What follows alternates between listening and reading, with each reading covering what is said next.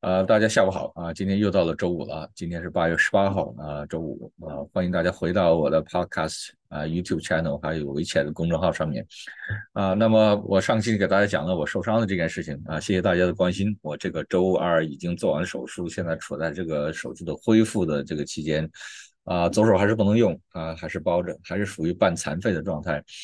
很多朋友给我提了很多建议，怎么样用一手提裤子啊？谢谢大家的关心，我现在。基本上已经练习用一只手提裤子，已经没有什么问题了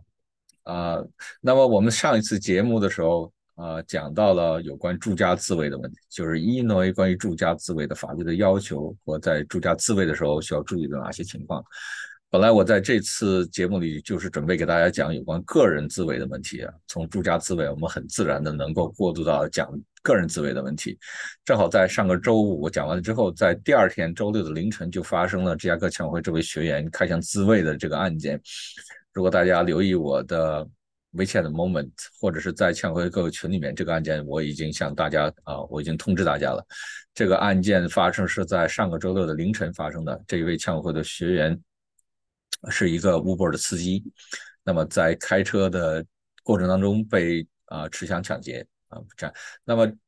这位枪会会员，这枪会的学员，实在是我以前来上隐蔽持枪证的一个学员，在这整个这个案件过程过程中处理的非常冷静。第一个，在被别人用枪顶着头的情况下，没有惊慌失措，而是继续在大路上开，而没有按照对方的要求往小巷子里面开。啊，第二个，在呃被人用枪指着头的情况下，非常冷静的在车速降低的时候。解开安全带，然后跳车逃跑。第三个非常勇敢啊，非常有勇气，在跳车逃跑过程当中非常果断的拔枪还击，能够啊有这种勇气拔枪还击啊射击持枪抢劫罪犯，这种勇气是非常难得的。第四个枪法不错，在这种慌乱逃跑的过程当中啊开枪能够击中对方，而且没有被对方击中，这个说明他平常的练习啊有。很多练习，而且枪法打得不错，啊，最重要的一个，最后一个就是，即使在这件事情发生了以后，及时和警方合作，能够在现场把两个抢劫犯当场抓住，同时，在警察要求面谈的时候，联系律师，第一件事情想到的是联系律师，因为他记住我上课跟他讲的话，在警察要求你谈话，尤其在发生的枪击案之后，不管你是受害人。还是说你认为自己如何无辜，在和警察谈话之前一定要联系律师，因为你说的方法虽然这个事情可能发生的描述没有什么太大的区别，但是你如何向警方描述，这个对你自身的这个法律利利益的保护是非常重要的。有可能你描述不当的话，会被警察认为啊你有企图犯罪的嫌疑，而给自己招致啊给自己引到这个没有必要的麻烦。那么他在这个事件发生了以后，立刻就想，立刻就联系我，因为枪友会的会员和上完课的学员，基本上他身上都会有我的名片，同时会有我的微信。那么他在上个周六凌晨的时候，在就开始试图联系我。当然，我那个时候是在跟周公开会。那么我早上醒来以后，第一件事，在我看到了他的留言以后，我第一件事情就是和他联系。所以大家一定要记住，如果这个事情发生，比如说是发生在凌晨，你在联系，比如说联系我的时候，你联系不到，这个没有关系，因为我不可能一天二十四小时都盯着电话看。但是你应该给我留言，不管是在微信上留言，还是通过电话留言，你给我留言，我看到这个留言以后，我立刻就会联系你。那么这个学员就是在微信上给我留言说，他卷入到这个开枪自卫的案件，请我联系他。啊，所以我在周六早上一睁开眼，意识清醒了以后，立刻就和他联系。那么在周六和周日两天啊，一共和警察一共是警察检察官一共是面谈了两次，就把这个案件的前前后后发生的经过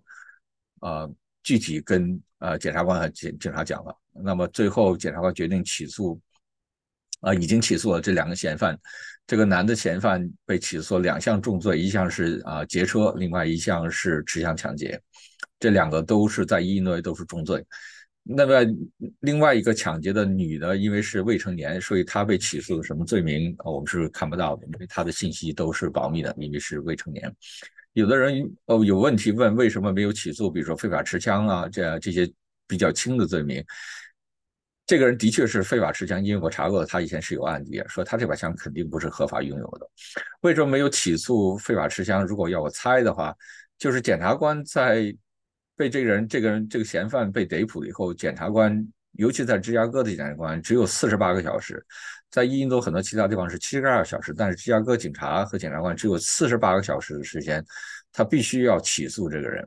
如果在四十八小时之内不能够起诉这个嫌犯的话，这个嫌犯必须要把他放走。那么你把他放走以后，想要再去抓他就会有困难。那么在四十这个件这个事件是在周六的凌晨发生，就是周六凌晨的时候，这个罪犯被抓住了。那么检察官四十八小时，那就是周六周日，检察官必须在周一的早上决定起诉还不起诉。所以当时时间是非常紧的。所以为什么警察和检察官要求？这个我们这位学员啊，必须在周六或周日去做去录口供啊，去向这个警察、检察官描述当时发生的事情。所以我们在周六和周日连续去了警察局，去了两次，啊，把这个事件完整的向检察官和警察描述了一遍。所以这个警察和检察官最后能够在周一的早上啊正式起诉这个嫌犯。啊，啊，警察其实也挺忙的。我们在周六、周日两天在警察局里看到了。呃，很多警察在周末的时候都在工作啊，所以大家不要认为这个警察的工作是一个很轻松的工作，他们周日和周六啊，看样子都是非常忙的，尤其在芝加哥，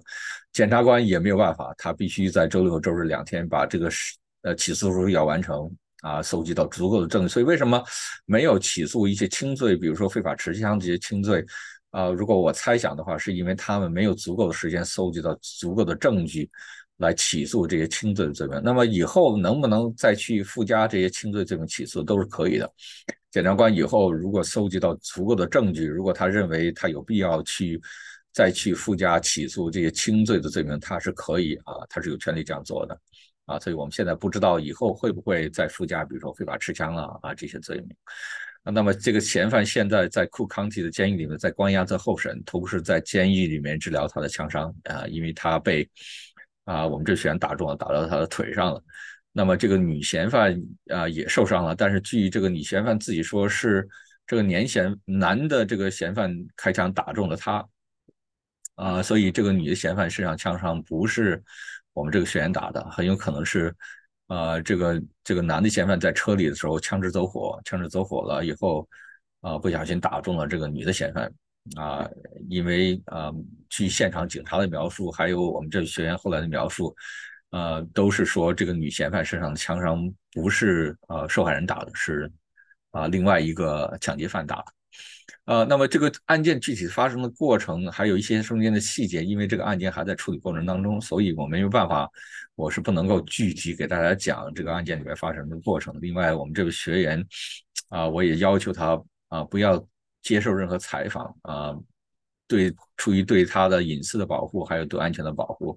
啊，不能够接受任何采访，也不能在公众场合去描述这个案件发生的过程，因为案件还在调查当中，他有可能将来啊作为证人是需要出庭啊。那么将来我们如果有机会，呃，我会邀请啊这个学员来给大家啊来讲一下具体发生过程和当他当时这个。心理是怎么样的一个反应？他为什么能够做出那么快的反应啊？从跳车、开枪还击到逃跑，最后跟随警察回到现场指认罪犯啊，然后能够有非常清醒的这种意识，联系律师来帮助他和警察做陈述啊。希望将来啊，当然是如果这位学员他自己愿意，在这个案件了结了以后啊，我们可以请这位学员来给大家介绍一下他当时的想法是什么样子。啊，但是在这个案件结案之前啊，我给他的建议都是啊，不要接受任何新闻的采访，不要在公众场合亲自描述这个案件的过程，因为他将来有可能要出庭作证。啊，但是就这个案件，我可以给大家开始讲一些有关一呢，有关个人自卫的呃这些案这些要求，个人自卫的法律，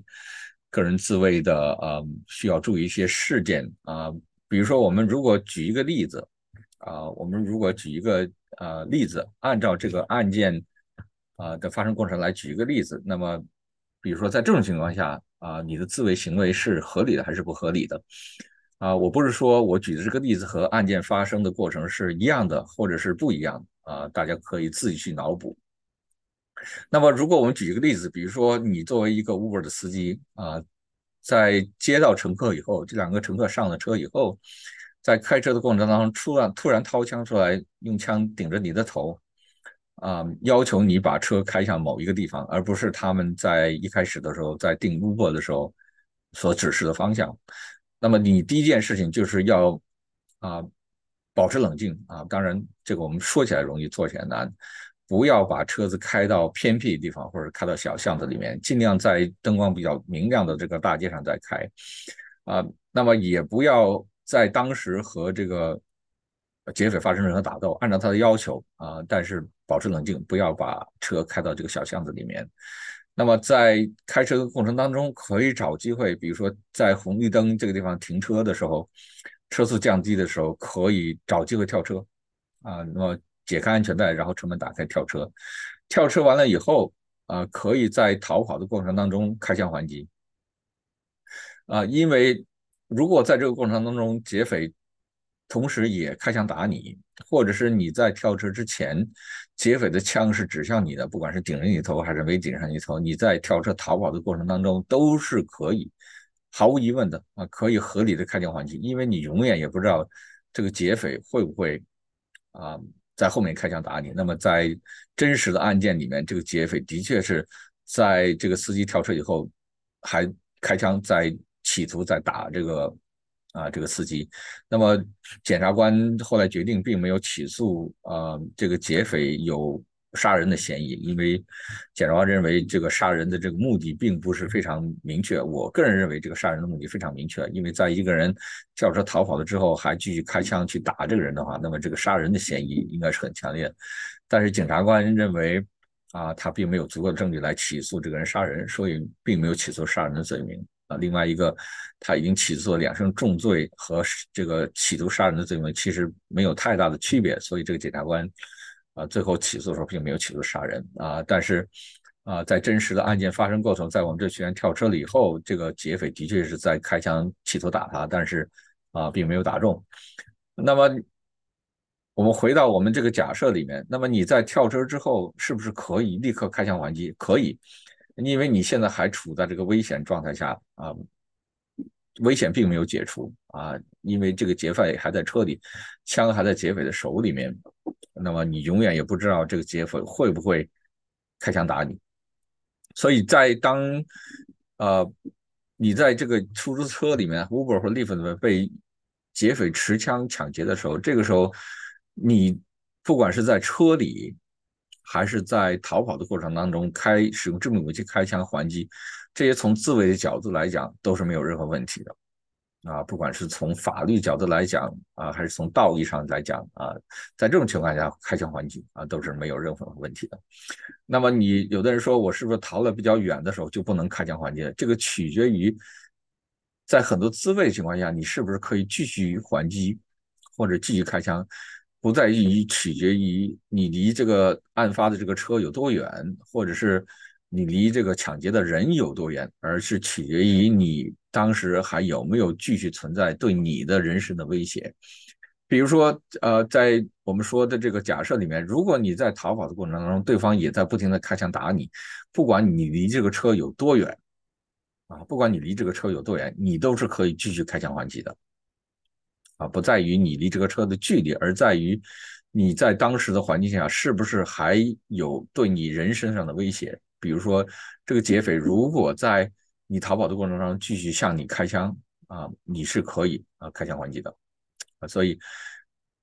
在我们做的这个假设。里面这个假设是不是和真实的案件是类似的，或者和真实发生的案件是同样的？这个大家自己去脑补啊，我就不给大家继续来讲。如果你在开车啊，比如说 Uber l i f t 有人持枪抢劫，你可以在车底，如果有机会的话，可以在车里立刻开枪还击，或者是找到了机会逃跑以后，在逃跑的过程中开枪还击。如果对方在你逃跑的过程中还继续开枪打你的话，你可以在逃跑的过程当中一直开枪还击。那么，在这个案件发生了之后，要记住几点。第一点是，如果有可能啊，第一时间报警啊。如果能够在现场把罪犯抓住，那么这个指认的过程就非常简单。第二个，在警察要求你和警察要描述这个案件发生的过程当中，因为你开枪伤人了，所以一定要联系律师，在联系到了律师以后，才在律师的陪同之下，才去和警察做陈述。啊，因为你对事件的描述的方法和律师对事件描述的方法，虽然是同一个事件，描述的方法不同，对你所造成的影响是不一样的。啊，不管你认为自己有多无辜，不管你在认为这个事件里面你是啊多么无辜的一个受害人，你一定要记住，在警察需要你提供口供的时候，